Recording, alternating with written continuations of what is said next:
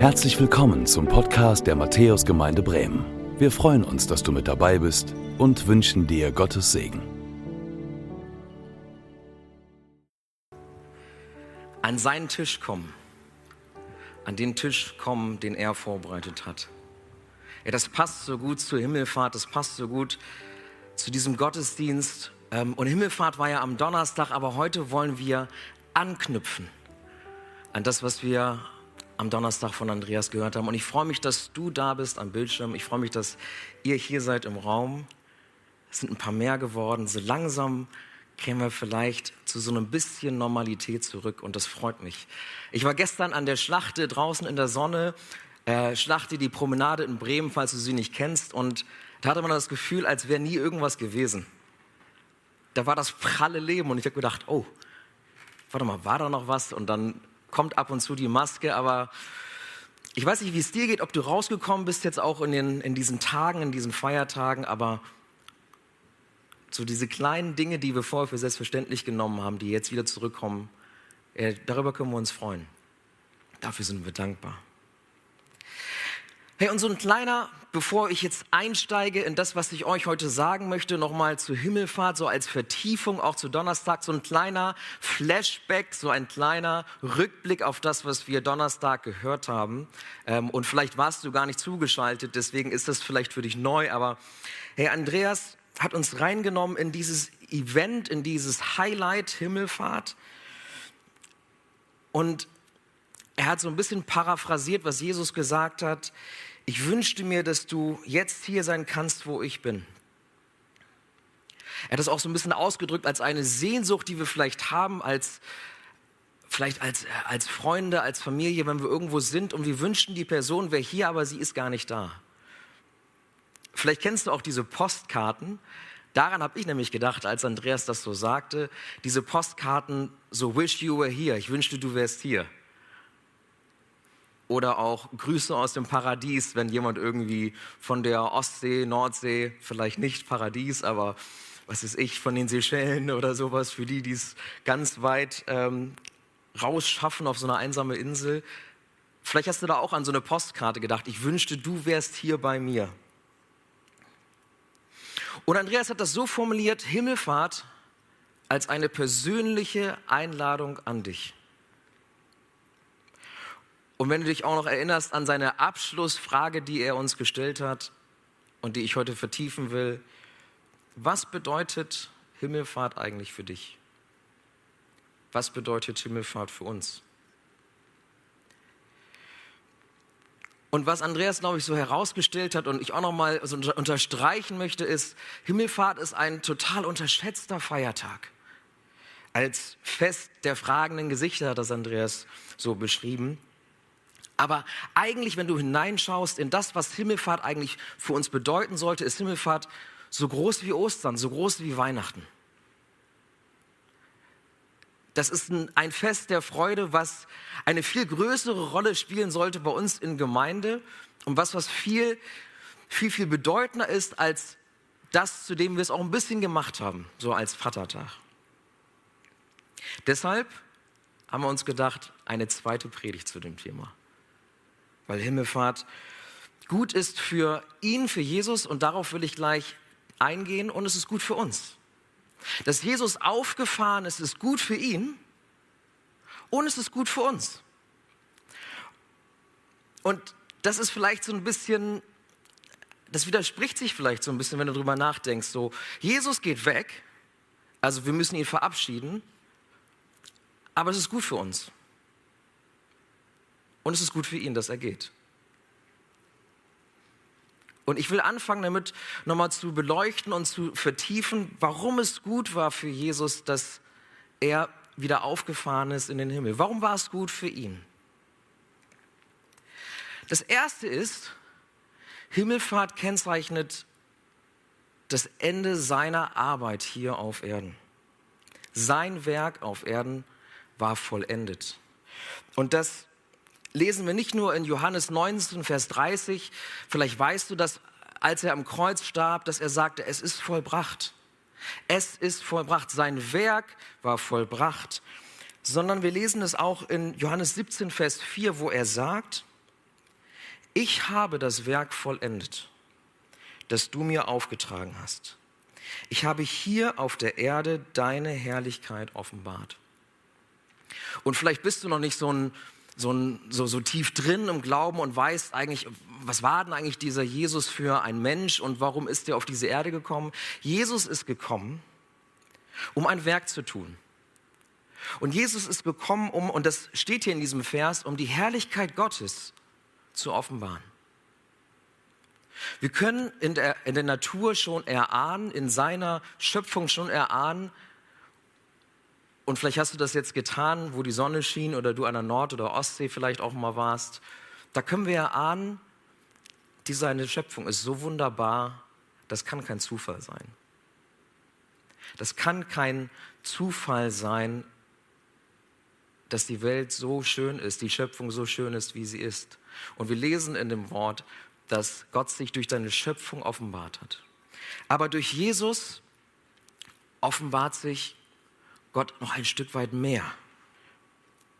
Und Jesus ist gekommen und das war sein Werk, um uns zu retten. Um uns zu retten von der Schuld, von den Dingen, die unseren Verfehlungen, die wir mit unserem Leben, und das weißt du besser als ich, die Dinge, die falsch laufen, die wir tun und von denen wir uns selbst nicht erretten können. Dafür ist er gekommen. Und als er am Kreuz starb, da war es vollbracht und dann ist er wieder auferstanden. Das haben viele Menschen bezeugt damals. Da gibt es mehr Zeitzeugen für als für die Existenz von Julius Caesar und manch anderen historischen Figuren. Und er ist wieder auferstanden und er ist 40 Tage unterwegs gewesen, um das zu bezeugen, dass der Tod besiegt ist, dass er wieder auferstanden ist, damit wir auch wieder auferstehen können und ewig leben können. Und damit war sein Werk getan. Und sein Werk war vollendet. Und deshalb kennzeichnet Himmelfahrt die Vollendung seines Wirkens hier auf der Erde. Und das Zweite, warum es gut für ihn war, ist, mit Himmelfahrt ist auch seine Erniedrigung beendet worden.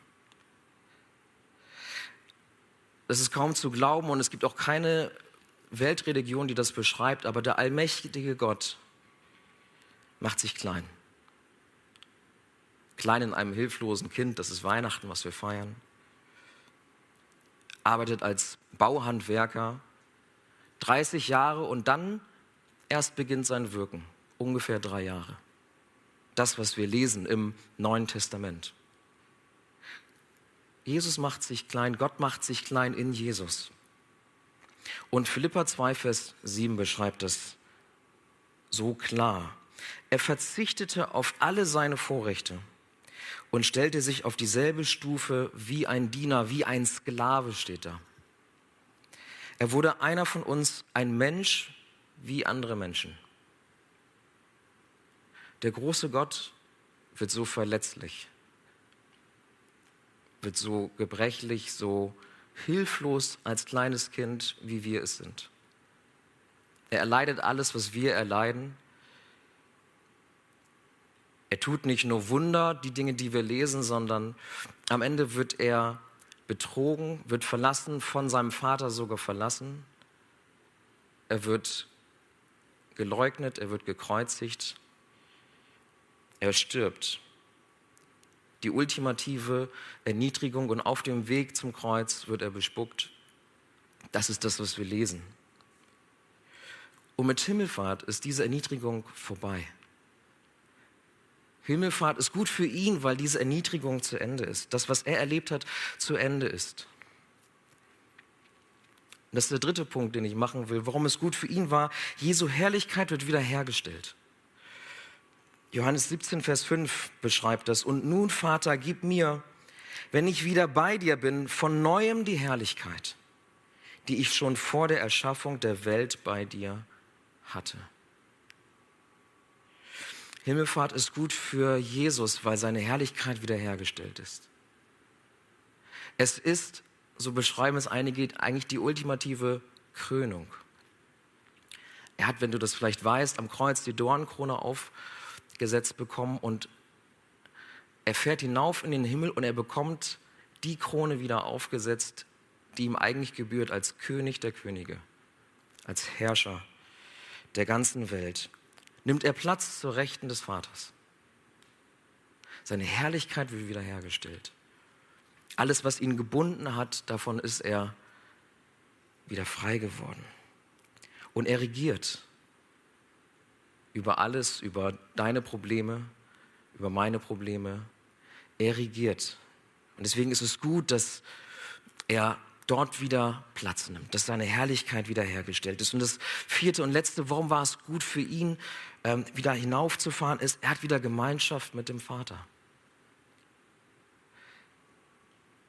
Die Trennung vom Vater war schlimm. Die Trennung vom Vater für jeden von uns ist schlimm. Von unseren Eltern, von denen, die uns lieben, getrennt zu sein, das ist schlimm für uns. Und so war das auch schlimm für ihn. Und ja nicht nur das, er hat, er hat unseren Fluch, er hat all das, was wir getan haben und noch tun werden, an Dingen, die nicht richtig sind, hat er getragen. Und der Vater hat ihn verlassen. Er selbst ruft es aus. Wir können das lesen. Mein Gott, mein Gott, warum hast du mich verlassen? Himmelfahrt ist gut für ihn, weil Jesus wieder mit seinem Vater Gemeinschaft haben kann. So wie er das vorher hatte, so hat er das jetzt wieder. Vater und Sohn haben sich wieder. Und Jesus sagt, Himmelfahrt ist aber auch gut für uns. Himmelfahrt ist gut für uns. Egal, wo du gerade stehst. Diese Fahrt, Himmelfahrt, wenn du das als Fahrt begreifen möchtest, und so möchte ich das jetzt beschreiben für uns, ähm, war gut. Und es ist gut, wenn wir uns mit auf diese Fahrt begeben. Johannes 16, Vers 7, da sagt er das selber, doch glaubt mir, es ist gut für euch, wenn ich weggehe. Hey, und er sagt das und er erklärt, warum das gut ist, weil normalerweise ist ja so, wenn man auf eine Reise geht, ein Abschied ist ja eigentlich immer was, was Schwieriges. Verlassen zu werden, und das war für die Jünger auch nicht so einfach von Jesus, war was Schwieriges. Und er hat ihnen erklärt, warum das gut ist, weil sie nicht wussten, ja, was passiert denn eigentlich dann, wie geht es denn eigentlich weiter? Und auch sie waren verunsichert, was heißt denn das jetzt für uns? Aber er erklärt es ihnen und er sagt, es ist gut so. Gut für mich, gut für euch. Und man merkt, dass die Jünger, die Jünger das begriffen. Warum? Weil wir lesen dann in Lukas 24, 52 bis 53. Sie kehrten nach Jerusalem zurück, nachdem sie vom Berg runterkamen, wo sie ihn hinauffahren sahen. Kehrten sie zurück nach Jerusalem vor Freude erfüllt, von großer Freude erfüllt. Und sie waren von da an ständig im Tempel und was taten sie? Sie priesen Gott. Sie priesen Gott.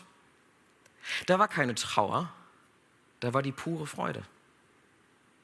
Hey, und wann freust du dich denn schon über jemanden, der weggeht? Wann freut man sich darüber, wenn jemand Abschied nimmt und wegfährt? Ja, doch nur, wenn du weißt, es ist gut für ihn. Und auch gut für uns. Und vielleicht auch, wenn du weißt, hey, wir sehen uns wieder wir sehen uns wieder. Und wie dieses Wiedersehen geschehen kann und warum das gut für uns ist, darauf will ich jetzt eingehen. Himmelfahrt ist ein Grund zur Freude, weil nur einer in den Himmel kommt. Ich weiß nicht, was du dachtest, ähm, aber es kommt nur einer in den Himmel.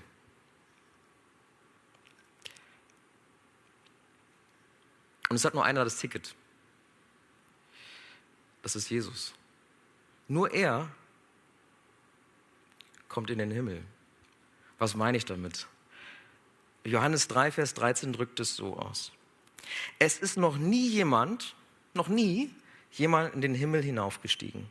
Der Einzige, der dort war, ist der, der aus dem Himmel herabgekommen ist, der Menschensohn. Es ist noch nie jemand in den Himmel gekommen. Steht hier. Außer er, Jesus, der Einzige. Er ist hinabgestiegen und er ist hinaufgefahren. Und er hält das Ticket in der Hand. Nur mit ihm kommen wir in den Himmel. Nur mit ihm kommen wir in den Himmel. Er ist sozusagen unsere Mitfahrgelegenheit. Und Hebräer 10, Vers 20 drückt das so aus, wie kann das aussehen, diese Mitfahrgelegenheit? Und wie wissen wir, dass, dass das gelingen kann? Da steht, durch den Vorhang hindurch, durch das Opfer seines Leibes hat er einen Weg gebahnt, den bis dahin noch keiner gegangen ist. Ein Weg, der zum Leben führt. Ich weiß nicht, ob du dich auskennst in der Bibel, im Alten Testament, aber damals war das so, durch den Vorhang hindurch kam nur einer. Und die Priester, die dort hineingingen, oder der eine, der dort hineinging, ins Allerheiligste, alle Jahre wieder, ging dort hinein und brachte das Opfer. Und Jesus ermöglicht uns, dass wir mit ihm hindurchgehen können ins Allerheiligste. Nicht alle Jahre wieder, irgendwo sozusagen einmal im Jahr da so reinblicken können, vielleicht die Chance erhalten können, sondern ein für alle Mal ist dieser Weg freigemacht. Dieser Vorhang, der nur einmal aufging im Jahr, der ist zerrissen. Durch diesen Vorhang hindurch, durch sein Opfer ein für alle Mal können wir zum Vater kommen. Und er hat diesen Weg gebahnt und dieser Weg, der steht. Und deshalb ist Jesus nicht nur unsere Mitfahrgelegenheit und das einzige Ticket, sondern er ist auch der Weg, er hat diesen Weg gebahnt und der ist asphaltiert für alle Ewigkeit. Und deshalb einer der großen Kirchenväter, Augustinus, der hat im vierten, fünften Jahrhundert, hat der deshalb schon Folgendes gefragt und ich will das euch fragen, ich will das dich auch fragen, hey, warum suchst du noch nach dem Weg? Klammere dich an Jesus, der hinab und wieder hinaufgefahren und dadurch zum Weg geworden ist. Das lesen wir in der Bibel. Nicht nur ebnet er den Weg, er ist der Weg. Er ist der Weg. Warum suchst du noch nach dem Weg? Klammere dich an Jesus. Jesus bietet dir, bietet uns eine Mitfahrgelegenheit an und du kannst dich an ihn klammern und er, er sagt, steig ein, steig ein.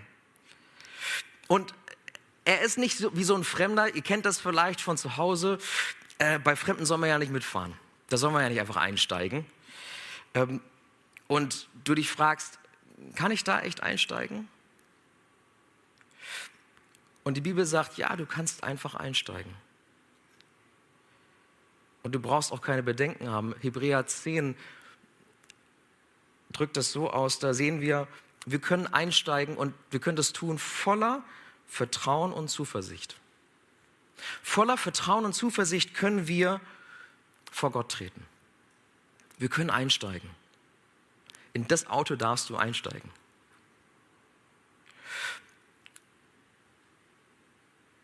Und wenn wir dort einsteigen und mit Jesus unterwegs sind, dann gibt es keinen Blick, keinen Blick in den Rückspiegel.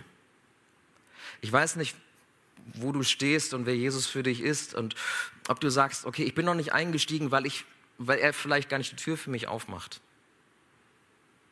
Weil er vielleicht sagt, äh, in meinem Benz kommen nur die rein, die nicht so aussehen wie du und du siehst vielleicht aus wie ein Landstreicher, vielleicht innerlich oder äußerlich. Aber so ist Jesus nicht. Er sagt, steig ein. Keine Schuld ist zu schwer, kein Fehler ist zu groß. Er vergibt ein für allemal. Er schaut nicht in den Rückspiegel. Du brauchst nicht in den Rückspiegel schauen. Das lesen wir in der Bibel. Unsere Sünden sind vergeben und er, und er schaut nicht wieder drauf zurück sondern nach vorne, auf die Straße, auf den, auf den Weg, der zum Himmel führt, dorthin, wo er ist. Einige von euch wissen, dass ich viel gereist bin.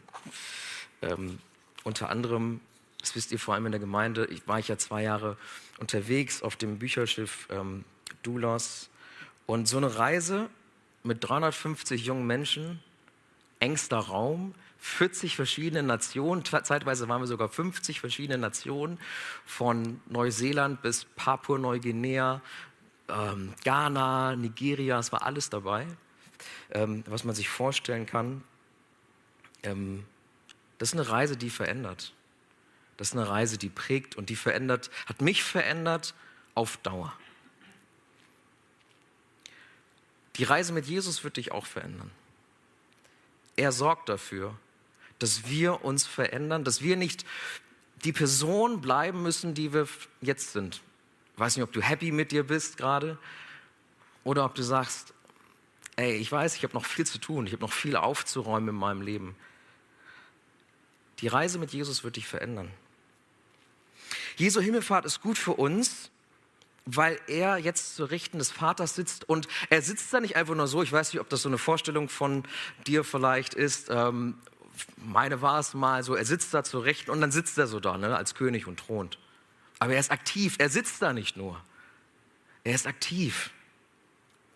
Was wir in der Bibel lesen ist, in Hebräer 7, Vers 25, und weil Jesus Christus ewig lebt und für uns bei Gott eintritt, wird er euch, wird er auch alle endgültig retten, die durch ihn zum Gott, zu Gott kommen. Er tritt für uns ein, permanent. Während du schläfst, während du wach bist, während du hier sitzt, er tritt für uns ein, permanent. Deshalb können wir Veränderung erleben. Und dieses Permanente, dieses Stetige wird an anderer Stelle so beschrieben, Philippa 3, 20 bis 21. Er wird unseren unvollkommenen Körper umwandeln und wird ihn seinem eigenen Körper gleich machen, der Gottes Herrlichkeit widerspiegelt. Hey, nicht nur Jesu Herrlichkeit wird wiederhergestellt, auch wir werden ihm ähnlich gemacht und eines Tages werden wir seine Herrlichkeit vollkommen widerspiegeln. Wir werden vollständig umgewandelt. Schritt für Schritt. Oder wie die Bibel sagt, von Herrlichkeit zu Herrlichkeit.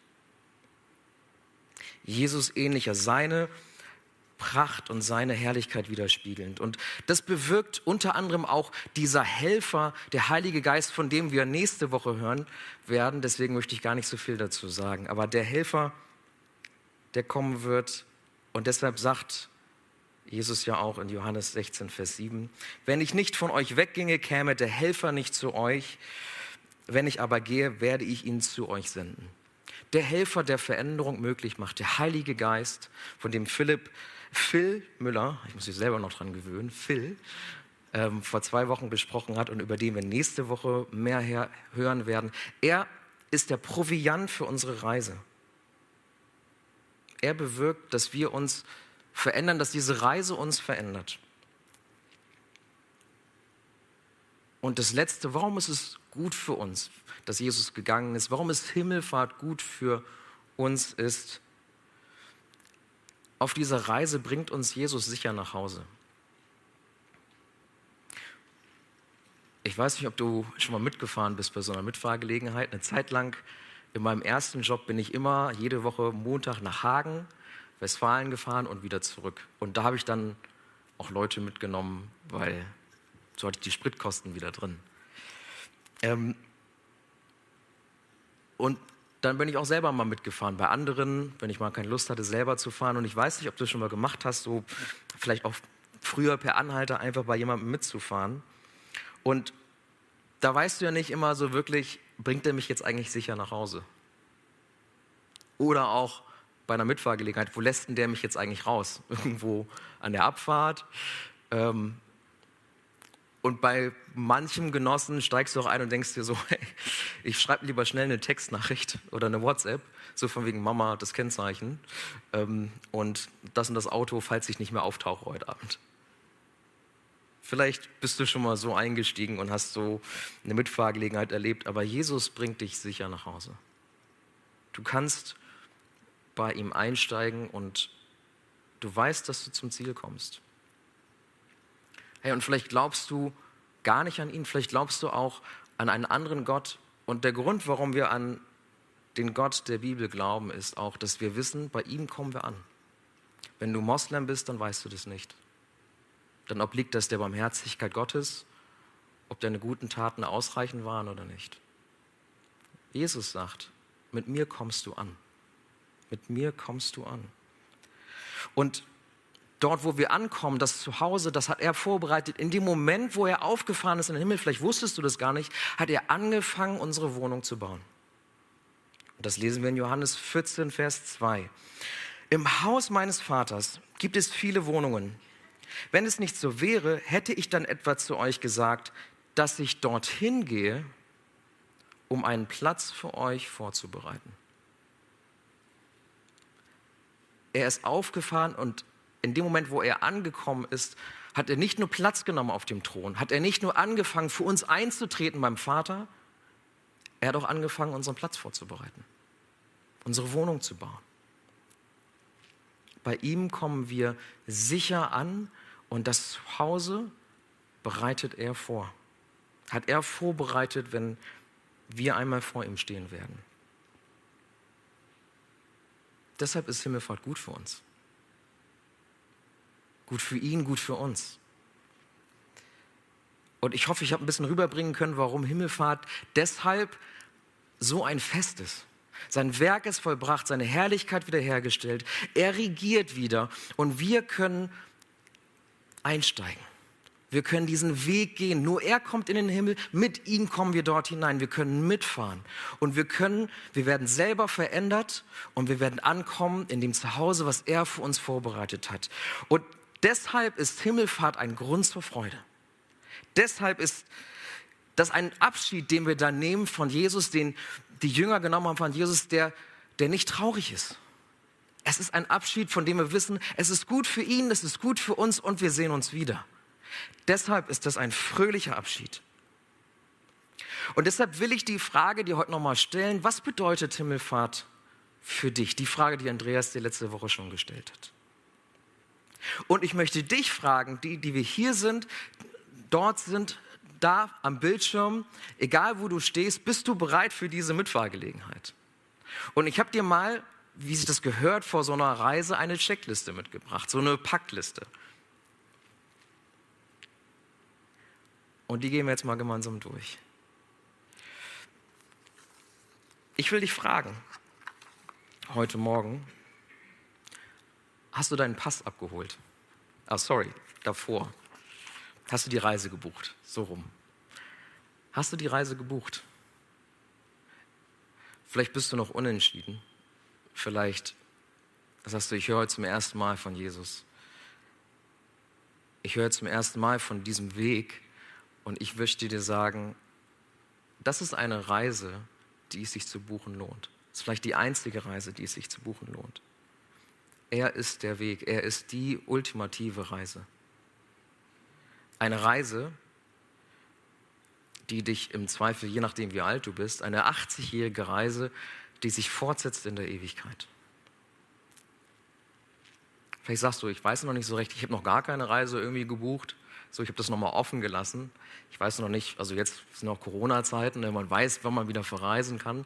Ey, du kannst, wenn es um Jesus geht, du kannst sie jetzt buchen und du brauchst keine Sorge vor einer Stornierung haben. Die Reise ist safe gebucht, wenn du möchtest. Vielleicht hast du auch noch eine andere Reise gebucht und sagst, ey, ich habe eigentlich immer gedacht, die Reise, die ich gebucht habe, die ist in Ordnung und ich möchte dir sagen, er ist der Weg. Nur einer kommt in den Himmel. Nur mit ihm kommen wir in den Himmel. Und das Zweite, was ich dich fragen möchte, ist, hast du deinen Pass abgeholt? Da haben wir es jetzt. Mit der Entscheidung für ihn, und das haben wir euch nahegebracht in Epheser 2, ihr erinnert euch, Anfang Mai, mit der Entscheidung für ihn werden wir Mitbürger des Himmels. Wir kriegen einen neuen Pass, einen Pass für den Himmel.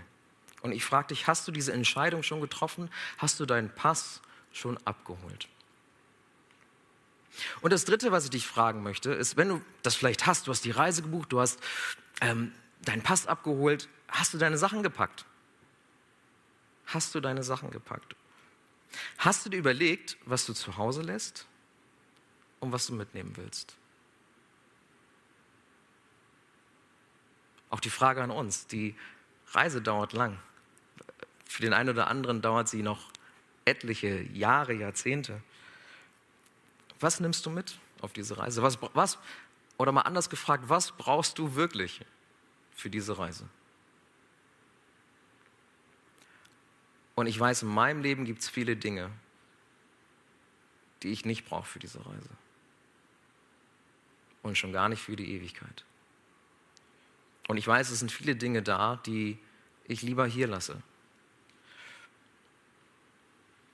Vielleicht alte Freunde, die dir nicht gut tun. Vielleicht der Job, der dich knechtet, der dich vielleicht so ein bisschen einengt und versklavt, wo du auch sagst, da kann ich mich gar nicht richtig entfalten, da kann ich gar nicht die Gaben, die ich bekommen habe, zur Geltung bringen, da kann ich gar nicht strahlen, da kann ich gar nicht scheinen. Vielleicht auch eine schlechte Beziehung, schlechte Bindung, die du hast, Süchte, das sind alles Dinge, die kannst du zurücklassen. Die brauchst du nicht auf dieser Reise. Und das vierte, hast du Proviant eingeplant? Ich glaube, die meisten, die hier sitzen, vielleicht auch viele, die da draußen zuhören, ihr seid auf dieser Reise unterwegs und ich frage dich aber, hast du Proviant eingeplant? Auf dieser Reise, die vielleicht für den einen oder anderen, für einige Jüngere von euch 80 Jahre dauert. Hast du Proviant dabei? Für jeden Tag. Für jeden Tag, denn jeden Tag müssen wir was essen und was trinken, sonst wird es eine kurze Reise. Oder anders gefragt, hast du den Geist in deinem Leben? Wirkt der Heilige Geist in deinem Leben? Dieser Proviant, diese Kraft, dieser Trost, das, all das, was der Geist schenkt, die Früchte, Früchte sind gesund des Geistes, erlebst du die in deinem Leben? Hast du den Proviant dabei? Und gerade wenn du mit Jesus unterwegs bist, das ist ein tägliches Geschehen. Nicht als Ritual, nicht als Muss, sondern weil wir jeden Tag essen und trinken müssen. Proviant ist wichtig. Hast du den eingeplant? Und das Letzte ist, und die Band kann schon mal hochkommen, Hast du das Routenziel fokussiert? Hast du das Routenziel fokussiert? Siehst du, siehst du Jesus und hast du, hast du den Fokus auf ihn, der das Ziel ist? Er in seiner wiederhergestellten Herrlichkeit als der König der Könige, als der, der über alle Welt triumphiert, der über deine Probleme triumphieren kann. Hast du ihn im Blick? Schaust du auf ihn? Das Einzige, dass wenn wir uns für Jesus entscheiden und mit ihm gehen, das Einzige, was Satan, der, den die Bibel als den Herrscher dieser Welt beschreibt, der hier regiert, und das merken wir, das Einzige, was er tun kann, ist, unseren Blick zu verschleiern für Jesus, für das Routenziel. Das ist das, was er tun kann. Aber durch die Kraft seines Geistes können wir uns auf ihn fokussieren und wir können ihn klar sehen. Und ich frage dich, siehst du ihn klar? Hast du ihn fokussiert? Auch als jemand, der mit ihm unterwegs bist, siehst du ihn klar oder haben Dinge, Begehrlichkeiten, Beziehungen, haben andere Dinge deinen Blick vielleicht verschleiert? Und du siehst ihn nicht mehr so in dieser Herrlichkeit, wie er eigentlich dasteht und jetzt wieder regiert. Der, bei dem du einmal eingestiegen bist vor lauter Freude diese Reise begonnen hast, siehst du ihn noch so klar wie am ersten Tag, als du eingestiegen bist.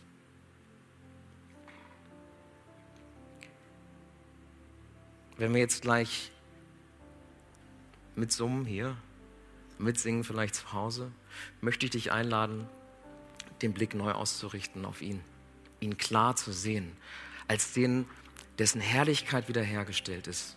Das ist Himmelfahrt. Als den, der das Werk vollbrachte, der regiert und der jetzt dort ist, für dich das Ticket gelöst hat, einsteht für uns, eintritt für uns beim Vater, die Wohnung vorbereitet hat. Begegne ihm. Und wenn du vielleicht sagst, das ist alles neu, dann möchte ich jetzt gleich für dich beten. für uns beten, die wir auf dieser Reise unterwegs sind, für dich beten, wenn du vielleicht diese Reise noch nicht angetreten hast. Dass du das Ticket löst, dass du es dir überlegst. Vielleicht brauchst du noch ein bisschen und möchtest durch die Broschüre blättern, ob das eine buchungswürdige Reise für dich ist. Wir laden dich herzlich ein. Dazu sind unsere Gottesdienste da. Deshalb feiern wir diese Gottesdienste. Aber wenn du sagst, das möchte ich, dann lade ich dich ein. Und dann möchte ich für dich beten und dich einladen, selbst ein Gebet zu sprechen. Himmelfahrt ist gut für ihn und gut für uns und ich hoffe, das ist heute herausgekommen. Und es ist eine Reise, auf die ich uns einlade, ermutige, dabei zu bleiben, auf die ich dich einladen möchte. Lass uns beten. Herr, und so schauen wir auf Himmelfahrt und wir sehen auf dich, wir blicken auf dich, der du thronst in deiner Herrlichkeit, die du hattest vor der Schöpfung, bevor du hier auf die Erde kamst und die jetzt wiederhergestellt ist. Und du regierst als König der Könige, als Herrscher der ganzen Welt. Und du wirst diese Welt einmal wieder erneuern, erretten, du wirst wiederkommen. Und dann wird es ein Wiedersehen geben. Und ich danke dir dafür, dass du all das bewirkt hast. Ich danke dir dafür, dass du als Gott dich klein gemacht hast, zu uns gekommen bist und dass du jedes Problem, was wir in unserem Leben erleben, als Mensch durchlebt hast erfahren hast, gespürt hast. Und dass, wenn du jetzt wieder oben bist beim Vater, dass da nicht einer für uns eintritt, der von dem Leben hier nichts versteht. Nein, du verstehst alles, was wir durchlebt haben. Du hast das alles selber erlebt. Und ich bitte dich für die, die da draußen sind, vielleicht für, für dich, wenn du das noch nicht für dich entdeckt hast der möchte ich für dich beten und sagen und dich ermutigen, geh auf ihn zu. Lad diesen Jesus ein in dein Leben. Steig ein in dieses Auto, was dich sicher zum Ziel bringt. Auf der Straße, die für alle Ewigkeit asphaltiert ist. Hab den Mut. Geh voller Vertrauen und Zuversicht auf ihn zu. In das Auto kannst du einsteigen. Heiliger Geist, ich möchte dich bitten, dass du uns diesen Mut schenkst und uns anrührst, diejenigen anrührst, die noch überlegen, das zu tun. Und ich bitte dich für uns, die wir auf dieser Reise sind, vielleicht auch ein bisschen müde geworden sind, auf der Rückbank schon eingepennt sind. Oder so ein bisschen verhungern und den Kopf raushalten, weil irgendwie die Zunge schon so ausgetrocknet ist. Erfülle uns mit deinem Geist, mit dem Proviant, den du schenken möchtest. Stärke uns neu, ermutige uns neu auf dieser Reise, die für einige von uns noch viele Jahre geht. Und dass wir das erleben, was nur du bewirken kannst, dass du uns ver veränderst von Herrlichkeit zu Herrlichkeit. Dass wir dir immer ähnlicher werden.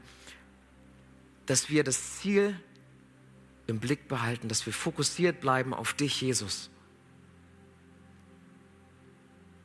Schenk uns eine Freude darüber, dass wir wenn du das Ticket schon gelöst hast, es haben, dass wir uns daran klammern, dass wir uns an dich, Jesus, klammern.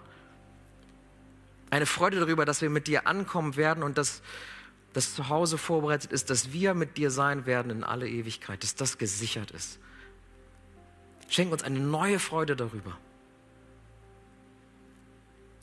Und lass uns diese Freude hinaustragen in die Welt. Lass uns diese Freude spürbar werden untereinander, trotz Corona. Das, können, das ist möglich dass uns das nicht zurückhält, sondern dass uns das befeuert.